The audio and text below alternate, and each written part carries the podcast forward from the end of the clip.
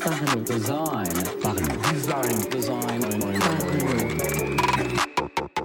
Design. Est sponsorisé par ZKTOS Theory, le site des product designers. Salut, c'est Romain Pinchna, bienvenue dans un nouvel épisode de Parlons Design dans lequel on va parler de sécuriser ses missions quand on est designer freelance. Alors bien sûr ça peut s'appliquer à d'autres métiers du digital, mais là on va particulièrement parler des designers et je vais tout simplement me servir de ma courte expérience de quelques années euh, pour vous donner les conseils les plus basiques pour comment sécuriser ses contrats, comment ben, qu'un projet se déroule bien et que tout aille bien dans le meilleur des mondes et même comment euh, prévenir quelques avec quelques bonnes pratiques. Alors voilà, pour vous dire, ça fait à peu près 4-5 ans que je fais du freelance, ces deux dernières années plus particulièrement. Il y a eu des réussites et il y a eu des échecs, forcément, qui m'ont beaucoup appris, notamment sur ce dont je vais vous parler aujourd'hui. Euh, et donc, j'en ai tiré quelques bonnes pratiques. Désormais, j'ai un, workflow plutôt établi, plutôt propre, qui me permet que tout se passe sans encombre. Euh, et donc, bah, on est parti avec les bases de base pour bien gérer ces missions freelance. Alors, la première chose essentielle dont je voulais te parler, c'est le devis contrat. Pour tout projet, absolument, peu importe avec qui on travaille, il faut un devis, un contrat signé par les deux parties qui régit le projet. Euh, c'est vraiment l'assurance que tout se passe bien et qu'au moins il y ait une preuve écrite. Mais vraiment, dans aucun cas, ne commencez jamais un projet sans un contrat signé entre les deux parties. Alors, qu'est-ce qui doit comprendre ce contrat au minimum? Là, c'est vraiment la base pour un freelance débutant. En général, ça va suffire. La première chose, c'est une partie de définition du projet. Qu'est-ce qu'est le projet, tout simplement? Quel est le scope du projet? Sur quelle envergure ça s'étend? À quel endroit aussi ça s'arrête? C'est très important de le définir, de dire dans ce projet, dans ce devis, il y a ça et pas plus. Si c'est plus, bah, on changera de devis. Voilà.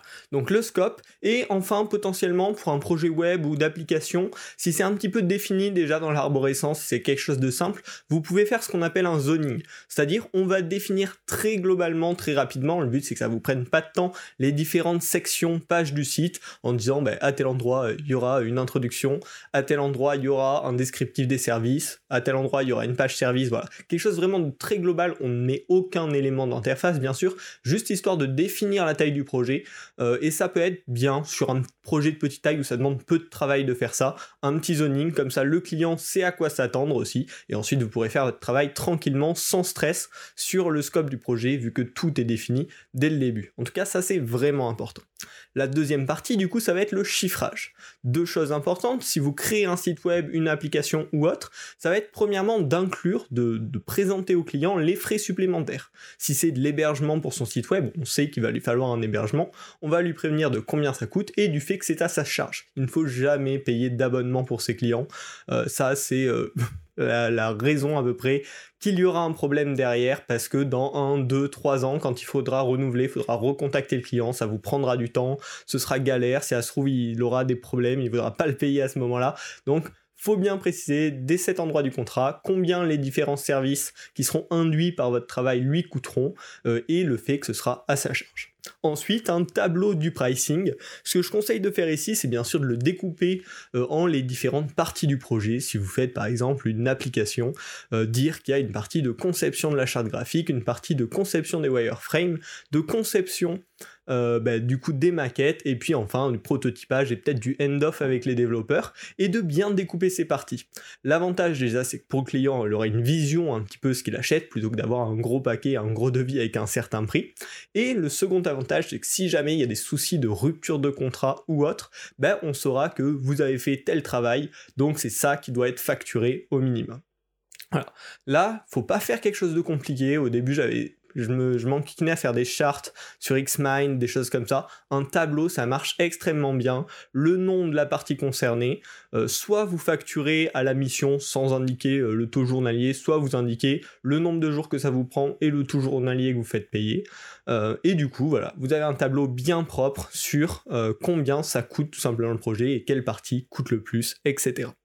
Ensuite, la dernière partie de ce devis contrat, bah, c'est tout ce qui est sur la réalisation faire un planning, c'est vachement important, ça permet au client d'avoir une preview de sur combien de temps va s'étaler le projet, et puis à vous aussi d'avoir une deadline et de lui dire bah, là on est en retard parce qu'il manque tel élément, euh, il faut, si vous voulez qu'on puisse respecter le planning, il faut me les envoyer, etc.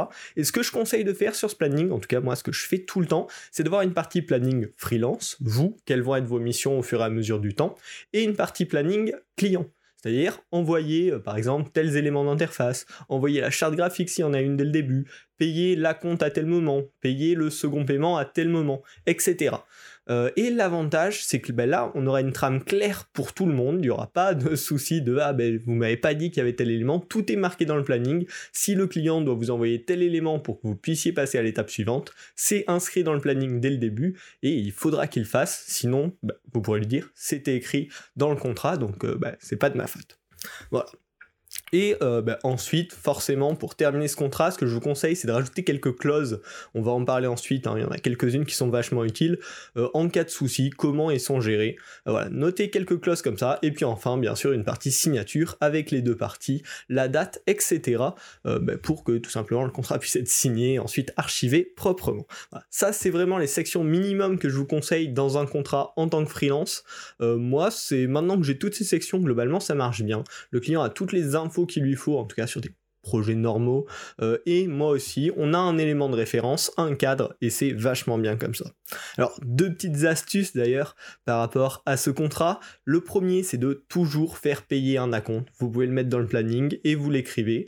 Un acompte d'environ 30% en général, même avant le début du projet. Alors pourquoi faire ça, surtout avec des petits moyens clients? Euh, C'est parce que ça va leur faire un engagement financier sur le projet. S'ils ont déjà payé 30% du projet, après ils se sentiront plus obligés bien sûr de vous répondre, d'être actifs dans le projet et puis de pas le lâcher surtout en plein milieu. Le risque à ne pas faire payer d'acompte, c'est que le client ne s'intéresse pas au projet qui vous a demandé, euh, qu'il ne réponde plus et qu'il ne finisse jamais par payer. Donc toujours faire payer un acompte au début.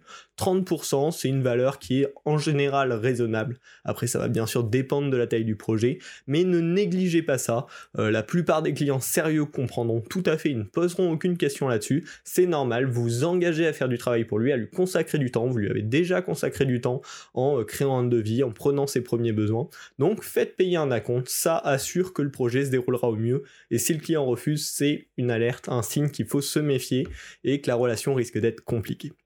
Le deuxième, la deuxième astuce, qui est même pas une astuce, mais que je préfère toujours répéter, surtout pour des débutants en freelance, c'est faites toujours signer votre contrat des deux côtés, des deux parties proprement, et gardez au moins vous une copie, le client une copie, dans l'idéal bien évidemment, mais gardez toujours une copie, archivez bien ça, ça vous servira de preuve par la suite si jamais il y a des soucis.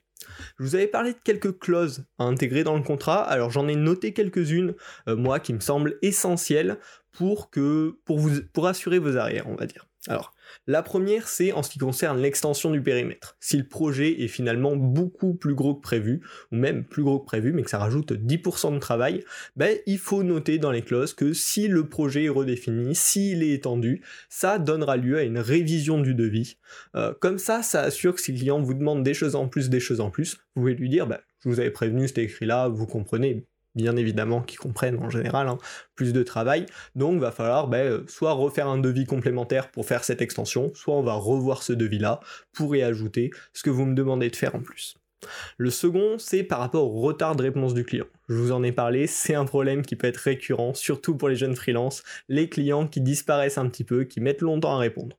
Moi, ce que j'aimerais ajouter dans mon contrat, pareil, c'est une clause qui indique que en cas de retard de réponse du client sur des éléments qui devaient me livrer comme indiqué dans le planning par exemple, je ne peux pas en être tenu responsable, et même pire, si c'est répété, si ça devient excessif, que je peux mettre fin au contrat. Légalement, ça a évidemment pas énormément de valeur, mais par contre, quand vous serez en train de négocier avec un client difficile, bien sûr que ça aura de l'impact, si vous pouvez lui dire, c'est écrit dans le contrat qu'on a signé, donc il faut agir. Également, pareil sur les annulations de rendez-vous trop fréquents, pour vous c'est une perte de temps, ça vous désorganise, voilà. Donc indiquez que s'il y a pareil des, euh, des annulations de rendez-vous trop fréquentes, moins de 24 heures par exemple avant le rendez-vous, vous le facturez de manière complémentaire. Ça permet pareil d'avoir un moyen de pression en cas de souci. Et ensuite, j'ai deux dernières petites clauses euh, à vous conseiller avant qu'on passe à des trucs plus sympas, l'organisation et la gestion du projet notamment. C'est euh, en cas de retard de paiement, indiquer, que si par exemple il y a plus de deux semaines de retard de paiement, euh, il y aura une majoration de 8% sur la facture en question. Alors pareil, ça va être difficile à appliquer, mais ça fera un moyen de pression. Le but c'est pas de l'appliquer, c'est juste que si le client met beaucoup de temps à payer, lui dire vous rappelle qu'il y avait cette clause. Bien sûr, je vais pas vous enquiquiner avec ça immédiatement, mais euh, il faudrait me payer dans les temps avant qu'on arrive dans des, dans des euh, cas un petit peu plus difficiles. Et enfin, pareil, indiquer des clauses de rupture de contrat. Je vous ai parlé de réponses euh, retardées excessivement par le client ou autre. Ne pas hésiter à mettre ça, retard excessif du client, non-paiement, extension abusive du périmètre du projet, et pour pouvoir avoir une porte de sortie. Légalement, normalement, ça a une petite place, mais c'est surtout dans la négociation avec les clients que ce sera plus facile si tout est noté dans le contrat qui est assigné. Bon, J'arrête de vous enquiquiner avec ce fameux contrat, mais c'est vraiment important. Euh, blindez-le. En tout cas, faites au moins ce minimum-là. Ça vous permettra d'avoir de la matière pour euh, défendre s'il y a, pour vous défendre s'il y a des euh, négociations avec le client, s'il n'est pas forcément évident, et d'avoir quand même une pièce de, preuve comme quoi il a bien signé, il a bien accepté de travailler avec vous pour ce projet, qu'il a pris ses engagements, et donc bah, qu'il va falloir le faire. On va donc pouvoir parler à l'organisation et à la gestion de projet. Un premier conseil, c'est de choisir ses clients, même quand on débute. Moi, c'est une erreur que j'ai fait un petit peu au début. Bien sûr, quand tu débutes, tu vas avoir plein de clients, et pourtant, il y en a, tu sais que ça va bien, ça va pas bien se passer. Pour de multiples raisons, en général, le feeling euh, est quand même très fort quand tu sais que ça va mal se passer. Donc, il ne faut pas hésiter, si on sent le projet foireux, à dire non, même si on débute. Euh, mieux vaut justement commencer avec des bons clients, on va dire, avec des gens où il y a un minimum de feeling, un minimum de confiance. Ça vous donnera de la confiance pour la suite, ce sera meilleur pour tout le monde. Parce que passer, quand on est débutant, euh, des mois à courir après un client pour un projet qui vous rapportera pas beaucoup d'argent, c'est évidemment une mauvaise idée. Par contre, le deuxième conseil, on va revenir dans des choses plus positives, c'est quand vous avez un client qui va vous demander de faire quelque chose pour lui, ne pas hésiter, surtout en tant que designer, à prendre du recul sur le problème. Souvent, le client va dire euh, je veux un site pour faire ça. Là, vous pouvez prendre du recul pour voir est-ce que c'est vraiment un site dont il a besoin. Ou s'il vous dit j'ai besoin d'un chatbot sur telle plateforme, prendre du recul pour dire est-ce que c'est la bonne plateforme pour lancer votre chatbot? Alors, ça, ça ne va pas se faire à chaque fois, mais des fois, ça peut être même du bon conseil pour le client, qui lui, bon, est parti dans sa direction sans forcément analyser d'autres pistes, et vous allez tout simplement pouvoir lui proposer en complément dans le devis un devis qui répond juste à sa demande, mais potentiellement un devis qui comprend par exemple une étape de review des différentes plateformes de chatbot. Ça peut être intéressant pour vous parce que ça va vous permettre d'avoir une overview et savoir vraiment si vous avez fait le bon choix. Pour le client parce qu'il sera absolument conscient de la décision qu'il vient de faire, j'ai choisi telle plateforme parce que j'avais tous les éléments et donc des fois ça va être bénéfique pour tout le monde. Pour le client, il aura des infos en plus, il aura un choix euh, mieux fait et pour vous, bah, parce que vous aurez fait une mission en plus, euh, vous aurez gagné un petit peu plus d'argent. Donc vraiment, c'est quelque chose que je vous conseille de faire si vous sentez que le client ne part pas dans la bonne direction, lui proposer une première prémission ou un devis qui comprend une analyse des besoins pour vérifier s'il veut vraiment partir dans la bonne direction. Et ça, il ne faut pas hésiter à le faire, euh, même quand on est débutant. Ça permet aussi de se placer un petit peu en tant qu'expert. Je vois que vous voulez faire ça, mais peut-être qu'on peut faire ça d'une meilleure manière. Regardez ce que je vous propose. Et donc, il ne faut surtout pas hésiter euh, à faire ce type de proposition à des clients. Ils en seront en général très contents et au pire ils refuseront et vous ferez bah, la première mission. Ce ne sera pas du tout un souci. Là, on va rentrer plus dans la partie valorisation du travail, le pricing du temps ou du projet. C'est quelque chose qui est vraiment difficile quand on débute. Faut vraiment faire attention de ne pas se placer trop bas. Pourquoi Deux raisons tout simples, toutes simples. Le respect de votre expertise. Si vous faites payer que dalle, les gens ne vont pas vous prendre pour un expert, pour quelqu'un qui s'y connaît, et vous respecteront probablement moins dans votre travail, et également pour la qualité du client. Un client qui n'est pas prêt à vous payer très cher, c'est probablement un mauvais client, donc mieux vaut hésiter. Bien sûr, je comprends tout à fait quand on débute faire des projets gratuits pour ses amis, pour sa famille, ça peut être ok, mais pour un client qu'on ne connaît pas, surtout pas, surtout pas, surtout pas.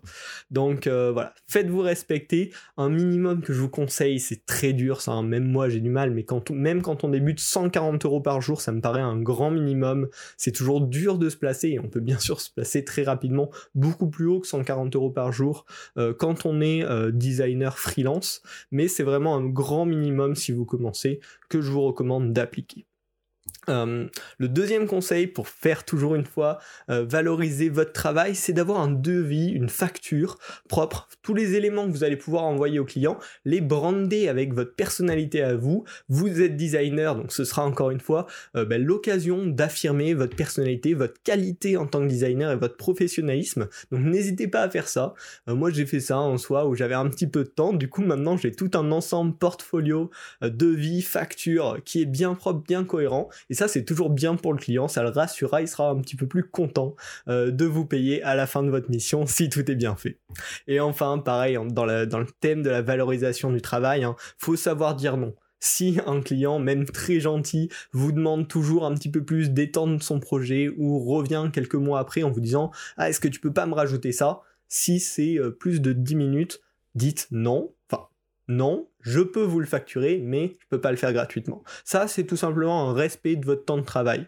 Euh, c'est pas parce que vous avez travaillé il y a deux mois pour un client et qui veut étendre son site en rajoutant une page que vous pouvez lui faire gratos. Ça vous demande du temps, ça vous demande de trouver un espace dans votre planning, donc facturez-le et en général, pareil, les clients comprendront tout à fait, surtout si vous le dites de manière très polie, euh, très courtoise, il y aura jamais de souci et vous pouvez garder euh, des bonnes relations avec des clients à qui vous avez dit non parce qu'ils vous demander de faire quelque chose en plus gratuit. Après, bien sûr, bah, c'est à vous d'estimer. Est-ce que c'est un tout petit travail que je peux faire rapidement, il sera content et euh, ça pourra me rapporter de nouvelles missions par la suite? Ou est-ce que c'est un petit peu trop gros et euh, je veux bien lui faire, mais par contre, il faut le facturer parce que c'est une mission comme une autre. Enfin, euh, j'espère que toutes ces euh, astuces vous auront aidé. On a une dernière partie sur les arnaques, les mauvais plans. Euh, ça, c'est toujours difficile. Mais il y a, je te propose en tout cas quelques techniques qui vont te permettre déjà d'écrémer toutes les arnaques, tous les trucs un petit peu étranges. Le premier, c'est toujours avoir un contact téléphonique, voire en visio dans l'idéal, avec le client. On ne fait jamais de projet pour des clients qu'on a eu que par mail. S'il ne répond pas au téléphone, si on n'arrive pas à l'avoir en visio, c'est pas la peine, c'est un projet foireux, ça va direct à la poubelle, donc vraiment grand minimum euh, tout le temps. Pareil, je vous avais parlé de la compte tout à l'heure, quelqu'un que vous ne connaissez pas et qui ne veut pas payer d'acompte, c'est mort, ne lancez pas un projet avec lui. S'il n'est pas prêt à mettre 100, 200, 300 euros euh, et qui vous fait pas confiance pour commencer ce projet-là, probablement que le projet va très mal se passer derrière. Et enfin, quelques arnaques courantes à repérer de loin. Si c'est beaucoup trop beau, c'est probablement très foireux, donc on évite.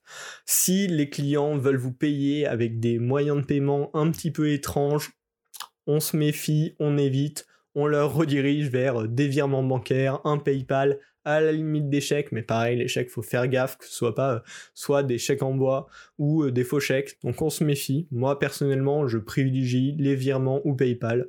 Euh, comme ça, c'est des moyens un petit peu plus sûrs, un petit peu plus tracés aussi, et qui peuvent pas entre guillemets s'auto-détruire ou disparaître. Donc on fait gaffe et on redirige vers des moyens de paiement classiques auxquels on a confiance. Et enfin, euh, l'arnaque qui devient, j'ai l'impression, un petit peu plus classique, c'est la deuxième fois que j'en entends parler là dans les derniers mois, c'est euh, des euh, faux clients plus ou moins qui vont vous dire ah, mince, désolé, je vous ai envoyé 3000 euros au lieu de 1000 euros, est-ce que vous pouvez me renvoyer ce que vous m'avez envoyé en trop? Ne surtout pas faire ça, ben, dans 99% des cas, c'est une arnaque, donc ne jamais renvoyer d'argent à un client qui vous aurait soi-disant envoyé trop d'argent, ou en tout cas euh, attendre bien le dernier moment, d'être sûr que vous avez bien l'argent sur votre compte, vérifier avec votre banquier, être sûr que c'est un client de confiance, mais faites gaffe à ces types d'arnaques-là. Euh, c'est vraiment le moyen d'être dégoûté rapidement de la freelance, donc faites extrêmement gaffe. Voilà. En conclusion, bah, j'espère que ce podcast vous aura apporté des petites astuces complémentaires, vous aura rassuré si vous essayez de vous lancer en freelance, qui c'est quelque chose qui fait forcément un petit peu peur au début, qui est un petit peu effrayant, il y a beaucoup de pièges un petit peu partout, mais normalement avec ce petit set d'astuces et de bonnes pratiques, vous devriez vous en sortir, ayez confiance en vous, affirmez votre expertise, c'est toujours dur quand on commence, hein. mais il faut savoir dire, bah, je suis designer, j'ai été formé pour ça, je vous conseille ça pour telle raison. Voilà, n'hésitez pas à affirmer que c'est vous le designer, euh, en restant bien évidemment courtois avec les clients tout le temps. Euh, si vous voulez euh, des vraies discussions design, des vrais podcasts sur vraiment le sujet même du design, ben, je vous invite à vous abonner à Parlons Design. On en parle toutes les semaines. Là, c'était spécial freelance aujourd'hui, mais en général, c'est plus sur des méthodes, des outils, des idées autour du design d'interface. Donc n'hésitez pas à vous abonner et on se retrouve très vite bah, la semaine prochaine pour un nouveau podcast. Salut. Design. Design. Design. Design.